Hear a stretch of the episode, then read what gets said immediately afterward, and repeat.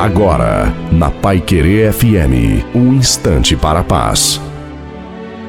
Deus abençoe você, Deus te guarde e Deus te leve em segurança.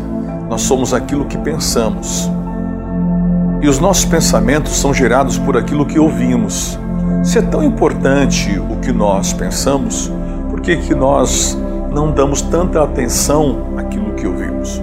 Ao ouvir a palavra de Deus, começa a gerar dentro de nós os pensamentos de Deus. A palavra de Deus são os pensamentos de Deus. É inevitável que quem tem os pensamentos de Deus vença. Ele irá vencer. E quem não tem, vai lutar sozinho.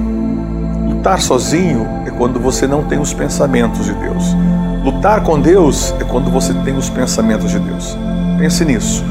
No seu trabalho, no seu ramo de atividade, no seu relacionamento, aonde você for. Deus abençoe você e até uma próxima.